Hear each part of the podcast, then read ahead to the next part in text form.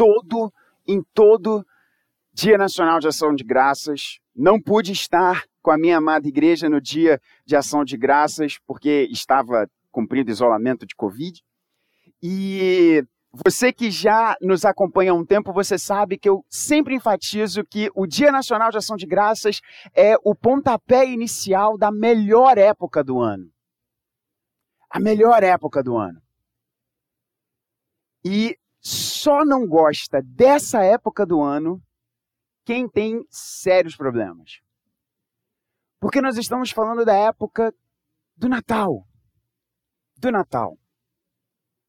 É claro que também temos o ano novo e as expectativas para um, um, um ano que se avizinha, mas o mais gostoso, o mais colorido, os sabores, os cheiros, os sorrisos, as luzes. Ah, isso é o Natal. Isso é o Natal. E Natal lembra a família. Nós nos reunimos. Talvez você é, more longe da sua família e na época de Natal é uma data que você separa para ver os seus familiares, para ver pessoas que talvez você não veja sempre. E essa noite eu quero trazer a mensagem de alguém que escreveu para os seus leitores, os chamando de filhinhos. O apóstolo João, discípulo do amor, discípulo amado pelo nosso Senhor Jesus, escrevendo como que, por que não dizer, uma carta para seus familiares. E se hoje é um dia alegre, feliz para a nossa igreja, pois nós ordenaremos mais um querido irmão nosso ao presbiterato. Se estamos nessa época do ano que nos lembra a família, essa época que é a melhor época do ano, a época do Natal, essa mensagem de advento, eu quero conversar com você nessa noite, na primeira carta de João, primeiro capítulo, os quatro primeiros versos dessa carta texto tão conhecido do povo de Deus. E o título dessa mensagem, parafraseando aquela música que sempre toca, Então é Natal, Então é Natal, em 2022. Eu convido você a se colocar de pé para nós lermos mais uma vez a palavra do Senhor. E eu farei a leitura na nova Almeida atualizada.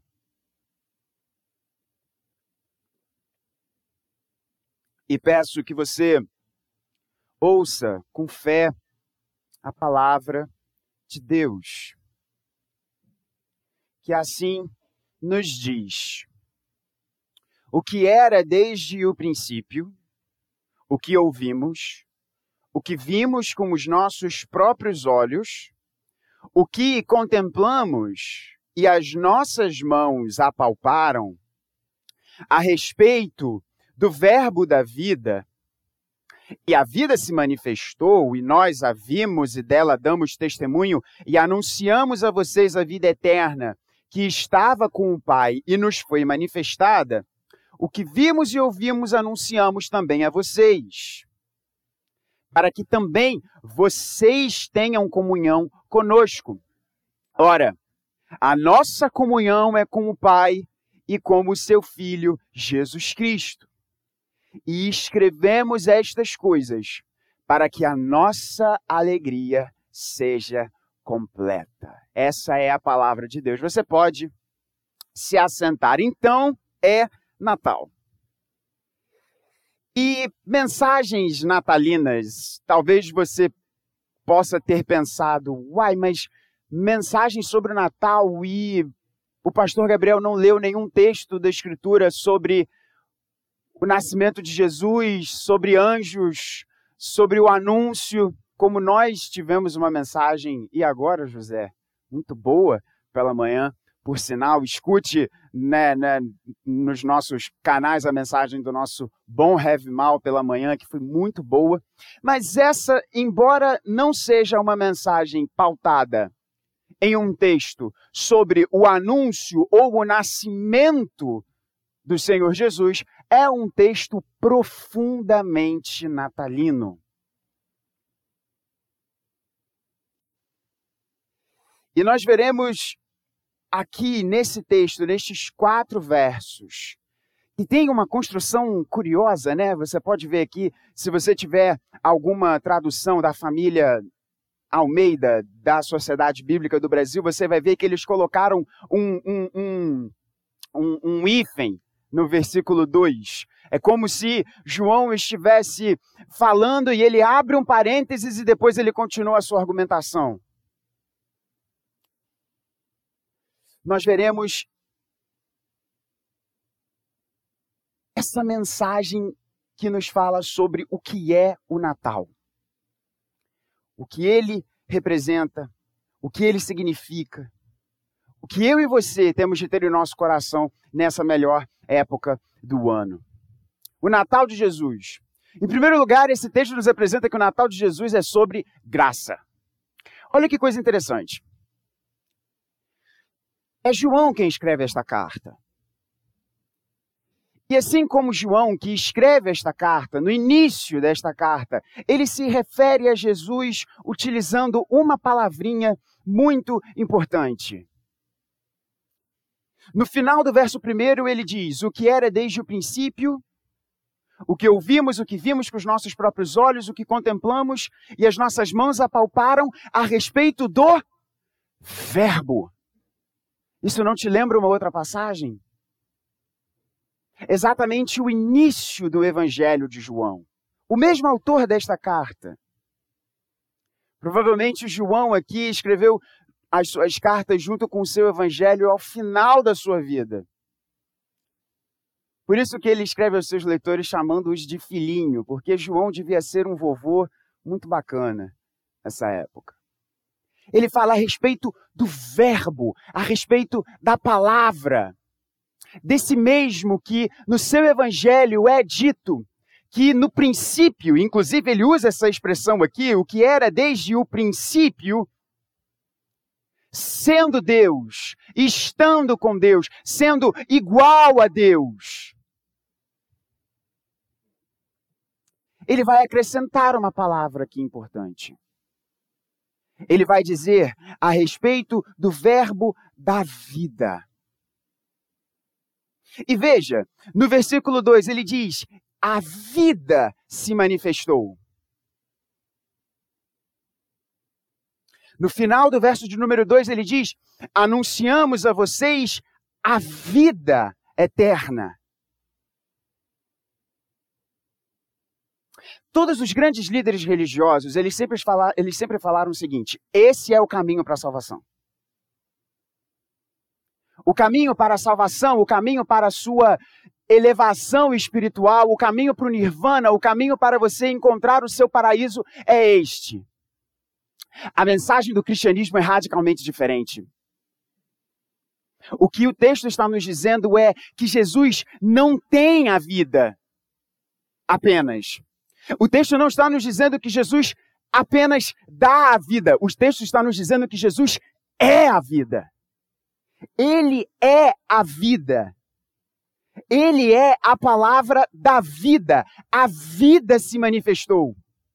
O que estava com o Pai desde o início se manifestou. E João está dizendo: Eu vi, eu toquei nessa vida.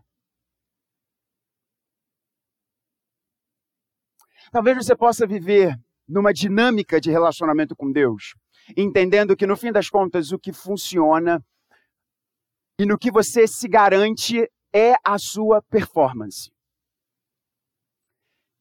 Eu gosto muito de estudar padrões de religião. Existe uma linha dentro da teologia que bebe muito da, da ciência das religiões. E basicamente essa linha é você olhar para as cosmovisões das outras religiões e entender, buscar entender a cosmovisão dessas religiões para fortalecer a nossa cosmovisão cristã. E basicamente, irmãos, nós temos dois grandes grupos de cosmovisões. Um grupo diz que você se relaciona com Deus, ou que você eleva o seu espírito, ou que você alcança o nirvana, ou que você alcança um estado de bênção por meio da sua performance por meio da sua obediência. Obedeça o profeta, obedeça a lei, obedeça o que o guru diz. Obedeça o que a revelação desse líder religioso diz a você. De modo que o seu relacionamento com Deus é fundamentado em quão você é bom na sua performance. Se você obedece, se você cumpre os preceitos, se você guarda os mandamentos. E existe um outro grupo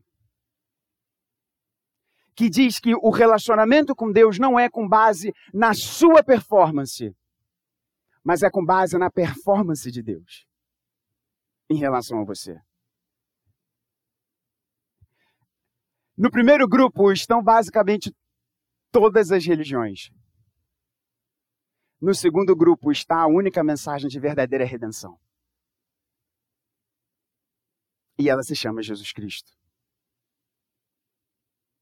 O problema, meus amados irmãos e amigos, de viver uma vida com base na performance. E não se deixe enganar. Hoje nós vivemos um fenômeno que muitos pensadores chamam de religiões sociais ou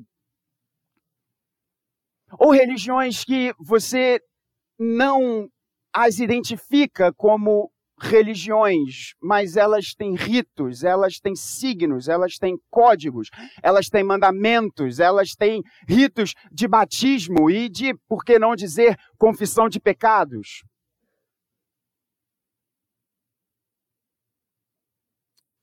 E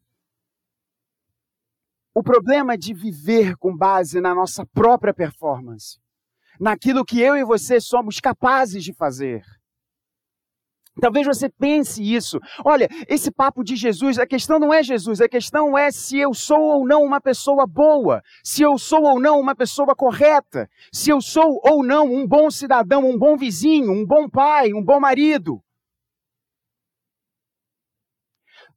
Dois destinos estão diante de você. Ou você se depara com um destino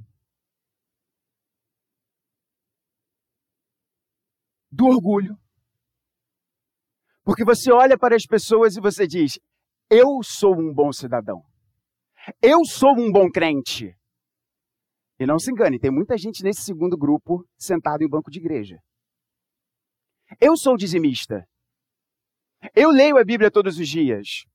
Eu faço a minha devocional. Eu não apenas faço a minha devocional, como eu posto no Instagram, que é mais santo. E eu faço a minha devocional às quatro e meia da manhã. Eu vou para o monte orar. Eu sou professor de escola dominical. Eu faço isso, eu faço aquilo, e você não faz. Ou então vamos tirar a roupagem religiosa e vamos colocar uma roupagem das religiões do nosso tempo. Eu não uso a palavra tal. Eu voto no candidato Y. Eu uso as roupas de acordo com o grupo X. O meu corpo é de uma determinada forma. Perceba, signos, caminhos que apontam para bênção ou maldição. Nós temos várias religiões hoje nos nossos dias que não se chamam, não se identificam como religiões, mas são religiões. E o primeiro destino, se você vive essa vida, é um destino de orgulho de você olhar para as pessoas e você falar: Eu sou bom, elas não são. O segundo destino, e eles são por muitas vezes intercambiáveis, é de você ser tomado por um orgulho para dizer eu sou isso e você não é. E você também olhar para si mesmo e perceber que você não é o que você diz que você é e entra o profundo desespero. De você olhar para si mesmo e dizer: Eu não consigo obedecer a Deus. Eu não consigo ser o cidadão exemplar. Eu não consigo ser o pai do comercial de margarina. Eu não consigo ser uma pessoa que tem pensamentos bons o tempo inteiro. Eu não consigo ser uma pessoa que não é nem um pouco egoísta. E perceba se o relacionamento com Deus se dá com base naquilo que eu e você fazemos ou deixamos de fazer, ou que somos ou deixamos de ser. Nós estamos perdidos. Nós estamos perdidos.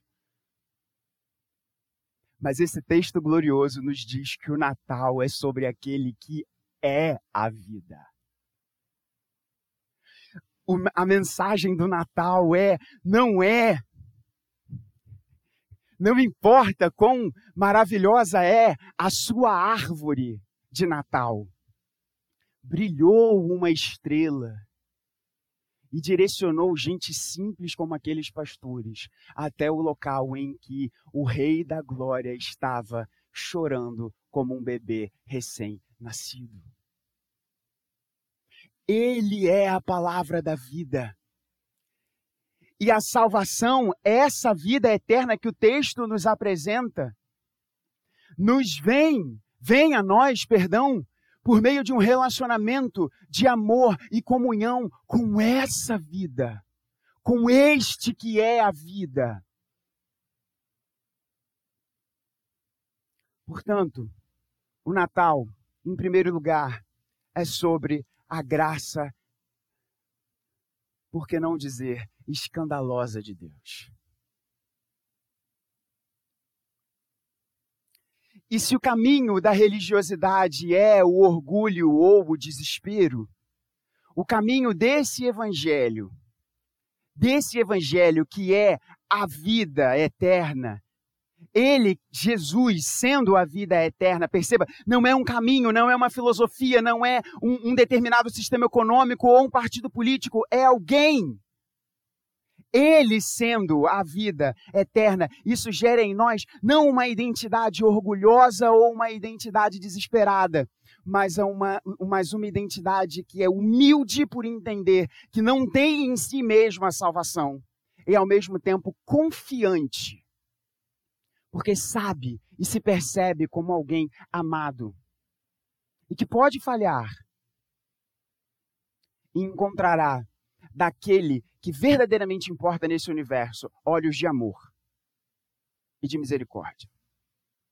Irmãos, como muitos aqui sabem, a família Costa Brito está esperando um bebê. Inclusive, ore pelo seu pastor e pela sua esposa. Inclusive, hoje é dia da esposa do pastor presbiteriano, então, meu amor, um beijo para você. Que essa semana a gente vai fazer a temida morfológica. Então, estamos bastante animados e confiantes na providência de Deus. Mas por que, eu estou dizendo isso? Porque, obviamente, este pai aqui de primeira viagem tem lido muitas coisas. E quando a gente vai crescendo, a gente mais fica fã dos nossos pais. E eu, cada vez mais, eu fico mais fã destes dois aqui que estão sentados no primeiro banco. Por quê?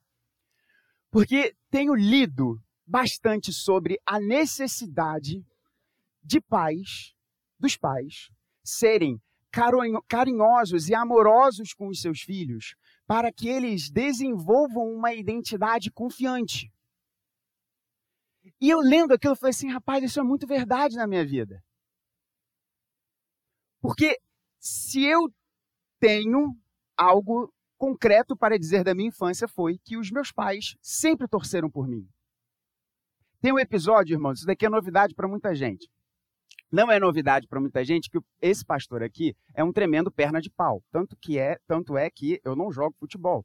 Ninguém me vê jogando futebol, porque eu sou terrível. E teve uma época que eu me aventurei neste velho esporte bretão na posição de goleiro. Eu era uma criança um pouco gordinha. Algumas pessoas podem se lembrar aqui, quem caminha com a gente há muito mais tempo. E aí, por conta do meu tamanho, eu tenho 1,82, eu dei uma crescida um pouco rápido, eu fiquei no gol. E foi o primeiro jogo do campeonato. Qual foi o placar do jogo? Foi 10 a 1. Por que, que vocês estão rindo? Eu não falei para qual time foi. Foi para o time que eu estava defendendo. Eu levei 10 gols. E aí foi muito engraçado, porque os dois estavam, e eu lembro o trabalho do meu pai. Hoje em dia eu vejo isso e eu acho graça. E eu lembro do trabalho do meu pai. Mamas, eles colocaram você numa roubada, filho. E não sei o quê, e o time tal, não sei o quê. Por que isso? Para me dar uma, uma sensação de confiança. E o Evangelho nos dá isso. Perceba isso, meu irmão, minha irmã. A mensagem do Natal, a mensagem do Natal. Eu sei que eu preciso encurtar essa mensagem, mas eu estou muito empolgado para pregar. Eu estava com muita saudade da igreja também, no último domingo fora. Mas veja isso, a mensagem do Natal, quando Deus diz sim para mim e para você. E não é um sim revogável, porque Deus é fiel às suas promessas. É um sim que nós olhamos para aquela manjedoura e nós podemos pensar para nós mesmos diante das nossas falhas: Deus disse sim para mim. E ele não revogou o sim dele para comigo. O Evangelho produz em nós algo que as religiões jamais poderão produzir, porque a religiosidade só pode produzir orgulho ou desespero. O Evangelho gera uma humildade confiante do amor de Deus. Eu olho para o meu coração e vejo, eu não tenho a chave para os meus problemas. E ao mesmo tempo eu vejo se os problemas que eu causo. Eu sei que tem alguém que ama, que me perdoa, que vai me disciplinar, que vai me educar. Mas jamais, jamais, ainda que eu leve 10 gols, vai dizer: Você deixou de ser meu filho porque você tomou 10 gols. O Natal é sobre a graça de Deus. Em segundo lugar, esse texto nos apresenta não apenas que o Natal é sobre a graça de Deus, mas esse texto nos apresenta que o Natal aconteceu. Peraí, pastor. O que, que isso tem de relevante? Ah, tem muito de relevante. Qual é o padrão das religiões? É o que você faz. Pensa comigo. Se o padrão das religiões é o que você faz, o que importa Jesus ter verdadeiramente nascido ou não?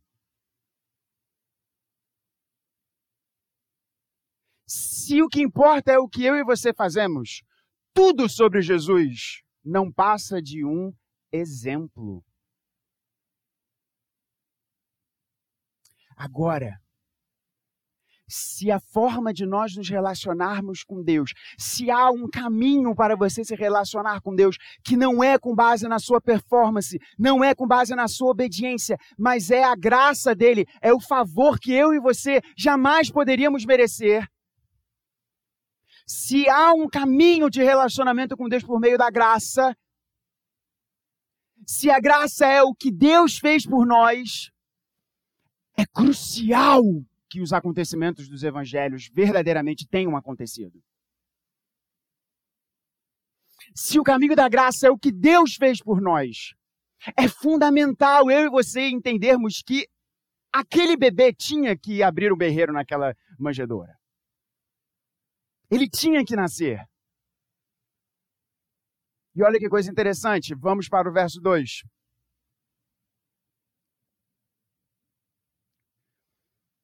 Na verdade, desde o verso 1. Olha que coisa interessante. O que o nosso vovô João aqui nos diz. O que era desde o princípio. Aí agora, olha só. O que ouvimos, o que vimos com os nossos próprios olhos, o que contemplamos e as nossas mãos apalparam. Verso de número 3. O que vimos e ouvimos, anunciamos também a vocês. Será que, será que João não está não, não tá sendo meio repetitivo aqui? Os estudiosos do grego e do tempo de João, no final ali do século I, vão nos dizer uma coisa muito interessante. Por que, que João está aqui sendo prolixo? E, e essa é uma, uma, uma, uma, uma ideia. Será que João aqui está sendo prolixo? Ele não poderia simplesmente dizer: Tá bom, eu vi Jesus e estou falando dele para vocês. Porque basicamente é isso que ele está dizendo aqui.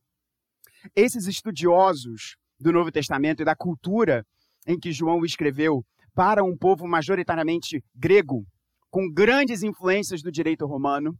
Olha que coisa interessante, eu achei isso muito legal. João usa aquilo que era usado como prova testemunhal nos tribunais. Eu achei isso muito legal. Para se referir a Jesus, o que João aqui está dizendo, nós ouvimos, nós vimos com os nossos próprios olhos, nós contemplamos, as nossas mãos apalparam, nós ouvimos. Eram as fórmulas jurídicas usadas nos tribunais para apresentar uma prova testemunhal diante de um juiz. E qual é o ponto de João aqui? É sério o que aconteceu. Aconteceu de verdade. Irmãos, e eu quero dizer isso, não existem forças no meu corpo para poder, poder mostrar a seriedade disso. Irmãos, aconteceu. Houve um dia no nosso espaço e tempo em que a noite se fez clara, que anjos estavam nos céus cantando, louvando a Deus, glorificando ao Senhor. Aconteceu um bebê, um bebê estava ali trazendo consigo toda a majestade da divindade. Isso aconteceu. E aconteceu por mim e por você. E olha como isso é fundamental, irmãos. Porque como o nosso relacionamento com Deus é por meio da graça e a graça é o que Deus fez por nós, era fundamental ser verdade a mensagem do Natal. E aconteceu. E aconteceu. E eu e você temos a oportunidade de celebrar esse acontecimento. É real. Aconteceu. E João estava tão sério para dizer com seus leitores que aquilo verdadeiramente tinha acontecido, que ele trouxe como se fosse um testemunho diante de um juiz. Ele usa aqui as expressões de uma prova testemunhal diante de um tribunal. Não são fábulas. Não são historietas, não são contos. É a realidade da ação de Deus na minha e na sua vida. E louvado seja o nome do Senhor por isso. Mas não apenas esse texto nos mostra que o Natal de Jesus é sobre a graça de Deus, que o Natal de Jesus verdadeiramente aconteceu, mas esse texto também nos diz que o Natal de Jesus tem um objetivo, e esse objetivo, irmãos, é maravilhoso demais. Veja comigo no verso de número 3 e 4. Depois de João dizer todas essas coisas, depois de João, de João apresentar a sua prova testemunhal diante do juiz, para mostrar para os seus leitores o quão sério ele estava falando, ele apalpou Jesus, ele tocou Jesus, ele ouviu a voz do Senhor, os seus olhos viram o Senhor. Ele escreve: o que nós ouvimos e ouvimos, nós anunciamos também a vocês, para que também vocês tenham comunhão conosco. Ora, a nossa comunhão é com o Pai e com o seu Filho Jesus Cristo, e escrevemos estas coisas para que a nossa alegria seja completa. Esse texto não apenas nos diz que o Natal de Jesus é sobre a graça de Deus, não apenas nos diz que o Natal de Jesus verdadeiramente aconteceu na minha vida e na sua vida, mas esse texto também nos diz que o Natal de Jesus é para nos trazer comunhão com Deus. E o alvo da comunhão com Deus é uma grande festa, é um grande sorriso.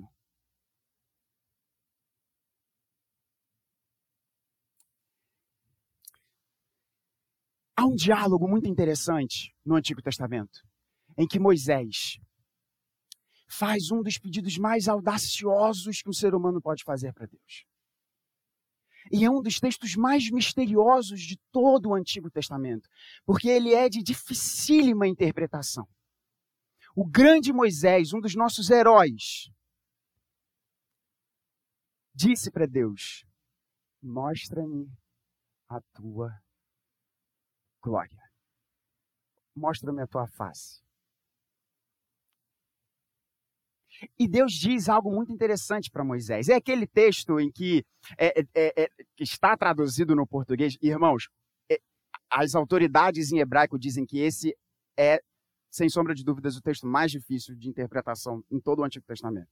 É naquele texto em que Deus diz para Moisés: Olha, eu vou passar e você vai ver meio que as minhas costas. É, um, é uma coisa meio difícil. Só na glória a gente vai perguntar para Jesus o que, que ele quis dizer quando ele falou aquilo para Moisés. Mas ele diz: se você contemplar a minha glória, você irá morrer. É isso que Deus diz para Moisés. Você sabe o que é glória de Deus? Porque esse tema é o tema pelo qual esse pastor aqui é mais apaixonado possível. Glória de Deus, como nos bem diz John Piper, é a santidade de Deus revelada. São os atributos de Deus, o seu caráter, a sua beleza, a sua justiça. Isso que compõe a santidade de Deus. Quando nós falamos de glória de Deus, nós estamos falando sobre quem Deus é revelado. E Deus diz para Moisés: se você contemplar a minha glória, você irá morrer. No entanto, em Cristo Jesus, esse mesmo João diz: vimos a sua glória, glória como do unigênito do Pai. Jesus é a forma de nós vermos a glória de Deus e não morrermos. Jesus, aliás, é a expressão exata do ser de Deus. E Deus vem naquele bebê. E, irmãos, é, é muito forte, porque é difícil não se emocionar com isso. Eu fico pensando no, no, no, no moranguinho, no figuinho que está ali. Agora já é um figo, né, amor? É o quê? Quase um limão. No limãozinho que está ali dentro. E nós estamos. É, isso deve trazer riso aos nossos lábios, porque, irmãos, o Deus do universo se fez assim por mim e por você. Isso é lindo demais. Ele veio a nós. E, e, e, o texto nos diz que ele veio a nós para que nós tenhamos comunhão uns com os outros e com Deus. O Natal, o advento, é o convite de Deus para nós sentarmos à mesa com Ele e de lá nunca mais sairmos. Por isso que, que João termina esse texto dizendo, e eu escrevo isso para que a alegria de vocês seja completa. E eu quero dizer para você, meu irmão, minha irmã, se você tem um relacionamento com Jesus, a sua vida tem de ser de alegria, uma alegria que vence o passar do tempo, uma alegria que vence as dores, uma alegria que vence os problemas e as circunstâncias dos nossos dias, que não se comparam à glória que é termos Deus conosco, à mesa. Portanto, meu irmão, minha irmã, se anime. Você tem Jesus. Você tem Jesus. Ele encarnou, ele veio por você. E ele fez isso por você, você sendo ainda pecador, você ainda sendo pecadora. Isso é lindo demais.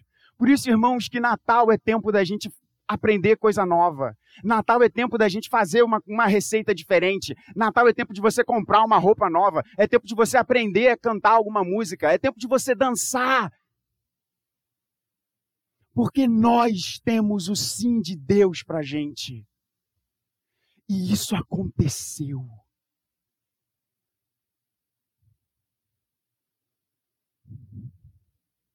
Como você tem acesso a isso? É graça. Creia nesse menino, creia nesse homem, creia nesse Deus. Entregue o seu coração a Ele. E venha ter, perdão, venha ter comunhão com todos esses que estão abrindo o melhor espumante de todos os tempos, que é o espumante da graça de Deus revelada no choro daquele menino que cresce vai à cruz por mim e por você e deixa o túmulo vazio. E agora, onde Jesus está? Jesus está vivo. E muito bem. E ele vai voltar. E quando ele voltar, nós estaremos com ele. E festejaremos com ele por toda a eternidade. Que Deus te abençoe.